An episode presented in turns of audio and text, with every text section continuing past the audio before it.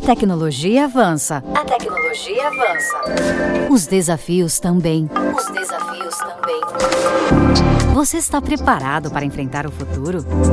Edge Computing, 5G, cidades inteligentes, realidade aumentada, internet das coisas. Estes são os Edge Digitalks. Soluções de continuidade digital. Satisfazer a demanda de dados.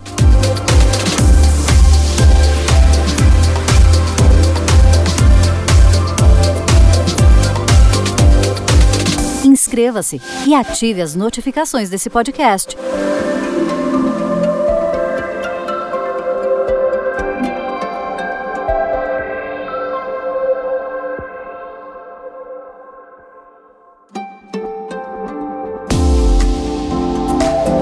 Bem-vindo a este intercâmbio de dados e de conhecimento digital. Meu nome é Cássio Politi e estes são os Ed Digitalks. Hoje nós vamos aprender o que é um data center, os seus componentes e classificações. Aumente o volume do seu telefone ou do dispositivo por onde você nos ouve e que nada interrompa este podcast a partir de agora. Quem está conosco hoje é o Rafael Garrido, vice-presidente da Vertiv América Latina. É ele quem vai nos ensinar o que é um data center. Seja muito bem-vindo ao podcast, Rafael. Muito obrigado, Cássio. Muito obrigado mesmo.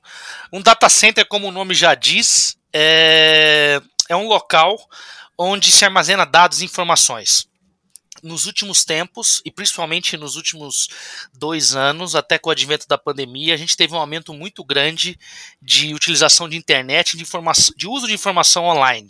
E com isso, os data centers foram crescendo de tamanho e importância e quantidade de informações que eles armazenam.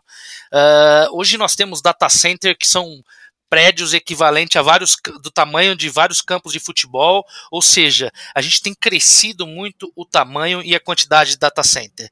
É, eu poderia é, simplificar essa resposta dizendo que o data center é justamente o cérebro da internet. É um lugar onde fica as informações e onde os dados são processados, é onde fica a nuvem, a tão famosa cloud que hoje está tão falada no nosso mercado. Muito legal, Rafael. É, em outras palavras, a nossa informação depende, né, cada vez mais de um data center, tá certo afirmar isso, Rafael? Exatamente isso, Cássio. Na verdade, principalmente com o advento da pandemia, os data centers assumiram um papel quase de serviço de utilidade pública. Tudo que a gente passou a fazer nesse período esteve ligado ao data center, ao processamento de dados e informação. Então, a sua, a sua afirmação está correta.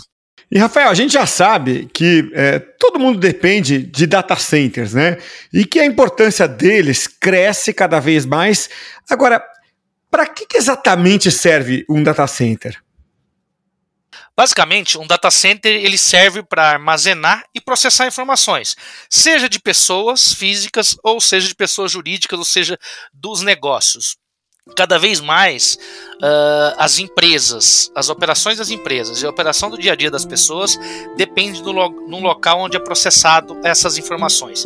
Esse local é o data center. Isso faz com que os data centers sejam cada vez mais locais com ambiente com ultra segurança ou impenetráveis, porque o cérebro, que é a informação, ou seja, o bem mais valioso de pessoas de empresa, estão sendo processados no data center. A gente tem uma tendência muito grande digitalização de, de, de, da economia, digitalização da relação das pessoas, digitalização de como as empresas fazem negócio, e com isso esses data centers assumem mais ainda um papel crítico no dia a dia do mundo das organizações, porque é justamente aí onde tudo acontece em relação a processamento de informação. Rafael, queria falar um pouquinho dos componentes de um data center, né? Como é a distribuição física de, de um data center? Basicamente, a gente poderia dividir o data center, Cássio, em duas partes. Tem uma parte que é conhecida como white space, ou, ou a área onde ficam os servidores. É, isso, essa área é o que? É a área onde estão os servidores de processamento de dado efetivamente. E tem uma outra área antigamente conhecido como área cinza, que é onde fica toda a infraestrutura, seja de energia, seja de ar-condicionado, para que esses servidores trabalhem 24 por 7. Então tem uma área de processamento e armazenamento de informações e uma área onde está toda a infraestrutura para que essa área branca, essa área nobre, funcione como deve funcionar. Essa área que a gente chama a área branca, que é onde estão os servidores, ela pode ter tamanho dos mais diversos. Existem hoje data centers no Brasil e na América Latina no mundo que são essas áreas brancas são maiores que campos de futebol aí, uh, dezenas ou centenas de metros quadrados. E a área cinza é a área onde nós temos toda a parte de infraestrutura, toda a parte de, de, de suporte de energia, de controle térmico para que esses servidores funcionem bem na área branca. Rafael, isso tem a ver é, com a forma é, como ele está distribuído, né? É, o que eu gostaria então de entender melhor é quais são os componentes de um data center. Como é que funciona isso? Legal além da, da parte civil, que é efetivamente a estrutura física, o prédio, uh, basicamente isso pode ter alguma oscilação de projeto para projeto, mas a infraestrutura do data center ela, ela passa pela infraestrutura de energia, que num conceito bem macro seria transformadores de média, subestações, geradores, quadros, UPS, PDI e PDUs ou RPPs. E na parte de climatização você, você tem todo o sistema de. Você tem duas opções de sistema de refrigeração. Você pode ser utilizando água ou não utilizando água. Você pode ter sistemas self ou sistemas de água gelada com chile de fancoils. Enfim, basicamente você tem uma composição do que é a distribuição de energia de um data center, a distribuição de ar-condicionado do data center. Em termos de tamanho, para te dar uma dimensão, essa área de infraestrutura para suportar a área branca que eu comentei na resposta anterior pode ser até 2,5 a 3 vezes o tamanho da área branca, é a área necessária para efetivamente ter a infraestrutura de energia e de ar-condicionado.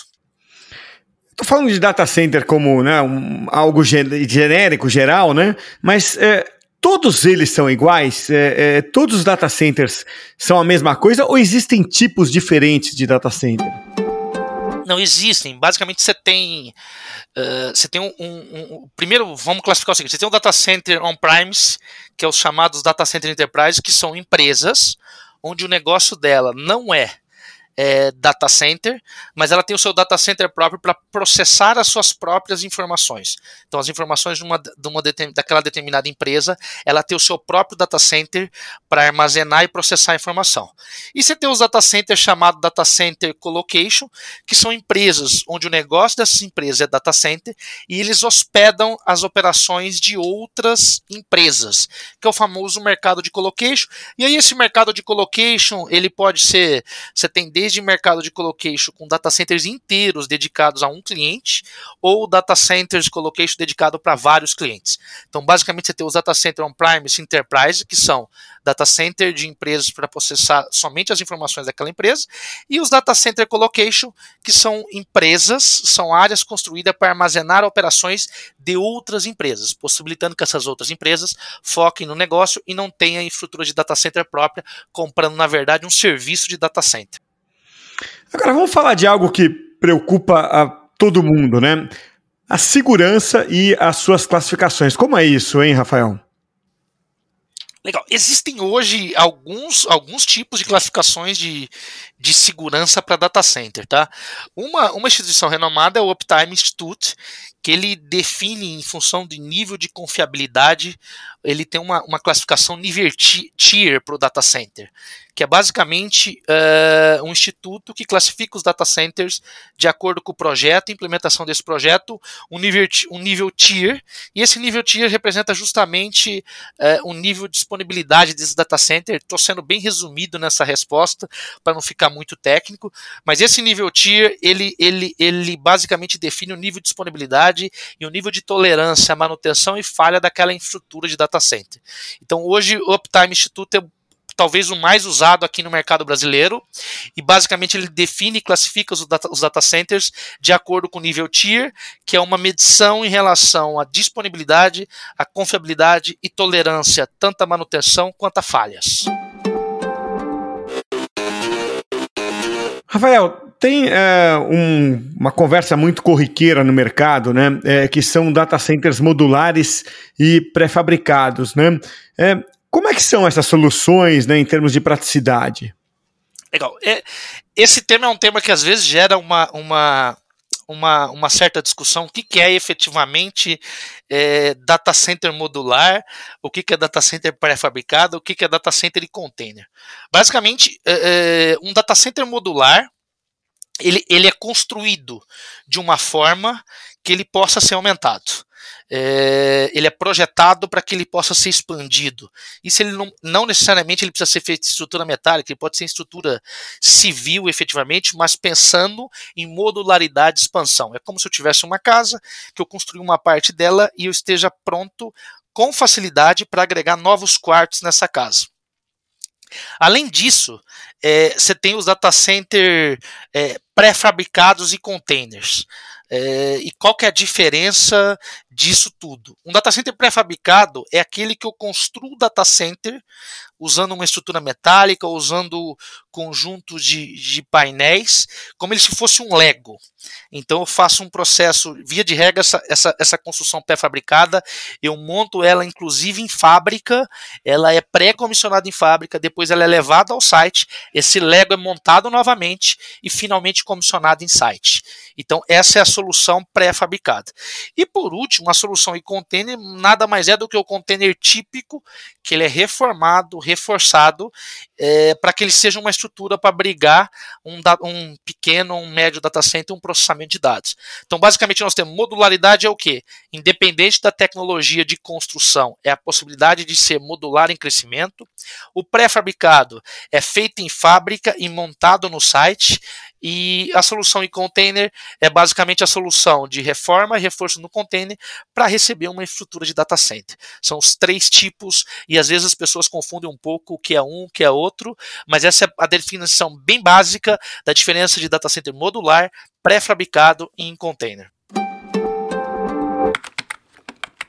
E, Rafael, quais padrões e certificações um data center deve ter? Legal. Eu já comentei um pouco de, de certificação em relação à confiabilidade e disponibilidade. Comentei um pouco sobre o uptime numa outra pergunta que você fez, que é basicamente uma classificação relacionada à disponibilidade e tolerância à falha e manutenção. Existem outras, existem é, é, é, é, certificações e qualificações relacionadas à extinção de incêndio, a cabeamento de dados, a segurança física, até mesmo a tratamento de resíduos. Existem alguns tipos de certificações que hoje são buscadas uh, pelos data centers. Eu também tenho que reforçar aqui, é importante comentar o que, conforme o data center foi ganhando a importância que ele tem hoje para o mercado, é, principalmente com o advento da pandemia, a gente digitalizou muito rápido e o data center passou a ter uma importância muito maior. A gente, consequentemente, vai escutar muito mais sobre a necessidade de itens relacionados à sustentabilidade e eficiência desses data centers. Então já existia aí uma métrica, por exemplo, em relação a PUE, que é, é o consumo de energia do data center como um todo para cada watt processado no rack. É, esse, tipo, esse tipo de métrica vai se tornar cada vez mais importante, por quê? Porque ela ajuda no que a gente chama a sustentabilidade do impacto dos data centers no mundo, a partir do momento que eles passam a ter muito mais significância para todos. Então, itens como consumo de de água, como o consumo de energia, o próprio PUE, são itens que a gente vai escutar muito falar e vai escutar muitos data centers inovarem no sentido de ter métricas e certificações relacionadas à sustentabilidade principalmente. Pois é, você tocou num ponto importantíssimo, né? Que é a eficiência energética, né? E, esse é um aspecto que importa porque toca num ponto importante que é o aspecto financeiro, né? É, o que, que você pode comentar a respeito disso, Rafael? Na verdade, o, o, data center, um dos grandes desafios do data center é justamente é, o consumo de energia. Quando você olha para a infraestrutura, você tem o sistema de refrigeração, por exemplo, que é necessário sempre no data center. Ele chega a representar da parte de infraestrutura 30, 40, 45% do consumo total de energia. E a partir do momento que você tem um data center, quando eu olho principalmente para o mercado de colocation, onde você precisa ser eficiente para o seu negócio de colocation, a eficiência desse sistema passa a ser muito importante. Então, além da eficiência de energia, a eficiência no sistema de climatização é muito importante e quando a gente passa a escutar muito sustentabilidade, a gente começa a ver muitas alternativas de soluções e tecnologias na parte de refrigeração. Seja, por exemplo, um grande exemplo que a gente tem ouvido muito no mercado brasileiro são as soluções de free coolings, que quando a gente fala free cooling, o pessoal pensa muito em abrir a janela do data center. Não é bem isso. Na verdade, é se valer da, das condições climáticas em determinados períodos do dia para consumir menos energia do sistema de climatização são soluções, por exemplo, de free cooling. É, muitas vezes o pessoal pensa que free cooling ah, não é possível fazer o free cooling aqui ou naquela região, etc. Não é bem assim. Na verdade, o free cooling você busca diminuir o consumo de energia para fornecer a refrigeração necessária durante algumas horas do dia ou alguns períodos do ano para que você seja mais eficiente. E aí com isso você vai reduzindo o seu consumo de energia como, todo, como um todo, principalmente na parte de climatização, que é o não o grande vilão, mas o grande consumo de energia hoje no data center.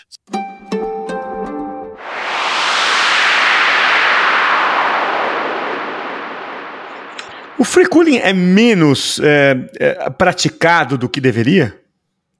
Olha, na verdade, o conceito de free cooling, eu acredito que ele é menos explorado do que ele deveria. Eu acho que nós temos hoje free cooling seja cooling direto, seja em free cooling direto, existem diversas soluções, usando água, não usando água gelada, existem diversas opções. E, e a gente criou um conceito, às vezes, que ah, no mercado brasileiro não dá para fazer free cooling porque nós somos um país tropical. E não é bem isso. Hoje tem tecnologias de free cooling entre, entre várias, por exemplo, que você trabalha por diferença de temperatura, entre a temperatura externa e a temperatura de suflamento do data center. Então, a partir do momento que você está trabalhando com delta de temperatura, você a temperatura externa impacta, mas não é tanto quanto a gente imagina.